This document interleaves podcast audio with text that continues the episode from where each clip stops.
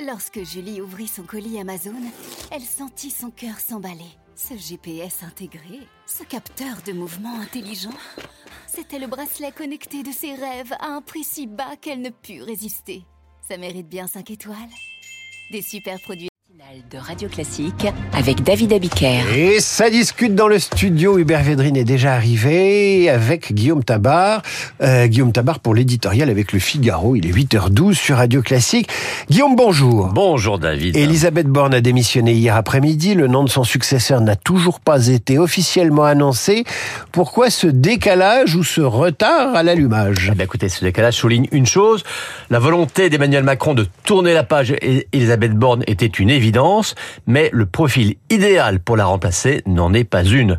Son point de départ était donc la nécessité de montrer qu'une nouvelle étape s'engageait, mais personne ne, ne coche toutes les cases pour garantir un rebond. Ensuite, et cette seconde raison découle de la première, euh, il y a des résistances, des réticences et des doutes qui se sont exprimés. Alors au début, vous vous souvenez, on a beaucoup cité le nom de Sébastien Lecornu, mais euh, François Bayrou a menacé d'une défection du modem. Puis Julien de Normandie a été présenté comme la solution préférée de Macron, mais là ce sont des élus de la majorité qui ont fait remarquer que c'était quand même gênant d'avoir quelqu'un qui n'avait jamais été élu pour gérer une assemblée sans majorité absolue. Et donc, on en est arrivé à la solution Attal. Mais si elle n'est pas arrivée plus tôt, eh bien, c'est parce qu'il est quand même gênant de l'enlever de l'éducation nationale, alors qu'il vient d'y arriver et que, pour une fois, un ministre semblait capable de faire bouger l'école. Et puis à nouveau, hein, on s'entend dire qu'en Macronie, il y a des réserves à son égard, et donc c'est pour ça que cela prend un peu plus de temps que prévu. Alors revenons-en à Elisabeth Borne. Quand on lit sa lettre de démission, on comprend qu'elle n'est pas partie de son plein gré. Ah, c'est le moins qu'on puisse dire. Hein. Les mots sont explicites. Vous m'avez fait part de votre volonté de nommer un nouveau Premier ministre alors qu'il me faut présenter, ma démission, des mots empruntés à Michel Rocard, qui avait été purement et simplement débarqué par Mitterrand. Alors là, bien sûr, ça n'est pas du même ordre. Hein. Euh, Elisabeth Borne, elle, n'avait pas d'existence politique propre antérieure à sa promotion par Emmanuel Macron. Elle part donc sans faire de drame et cette rupture n'est pas en soi conflictuelle. Mais quand même, hein, Elisabeth Borne veut qu'on sache qu'elle estime n'avoir pas démérité et qu'elle se sentait prête à continuer exactement comme Édouard Philippe hein, lorsqu'il avait été remplacé par Jean Castex. Alors un an et sept mois à Matignon, on est quand même dans les bails les plus brefs, euh, même s'il a été remercié un peu moins vite qu'Édith Cresson. Obéissante donc, mais pas totalement dupe. 602 jours exactement, comptait tout à l'heure euh, François Vidal dans l'édito de l'économie, c'était à 7h10.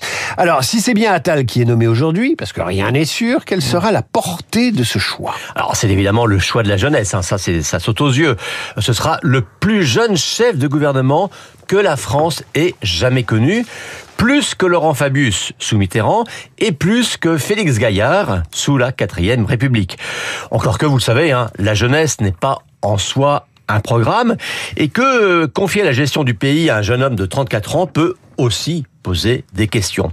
Mais euh, c'est aussi le choix de quelqu'un qui s'est déjà construit une image dans l'opinion, contrairement à Le Cornu ou à De Normandie par exemple. Euh, n'est donc pas totalement ou en tout cas n'est pas uniquement la créature de Macron, euh, c'est quelqu'un qui en en quelques mois à peine, est devenu la personnalité politique préférée des Français, à égalité avec Édouard Philippe.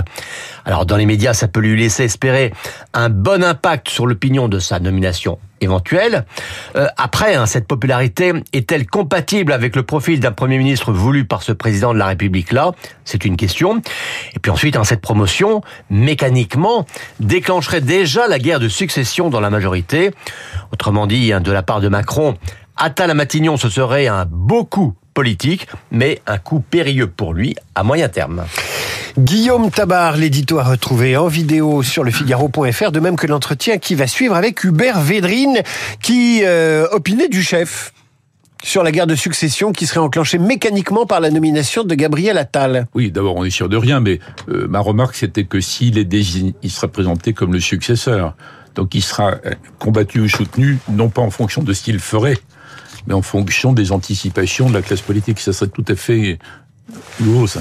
L'homme qui est en face de moi fut secrétaire général de l'Élysée et à ce titre, il a annoncé la composition de plusieurs gouvernements sous François Mitterrand. Il fut aussi ministre des Affaires étrangères de Lionel Jospin.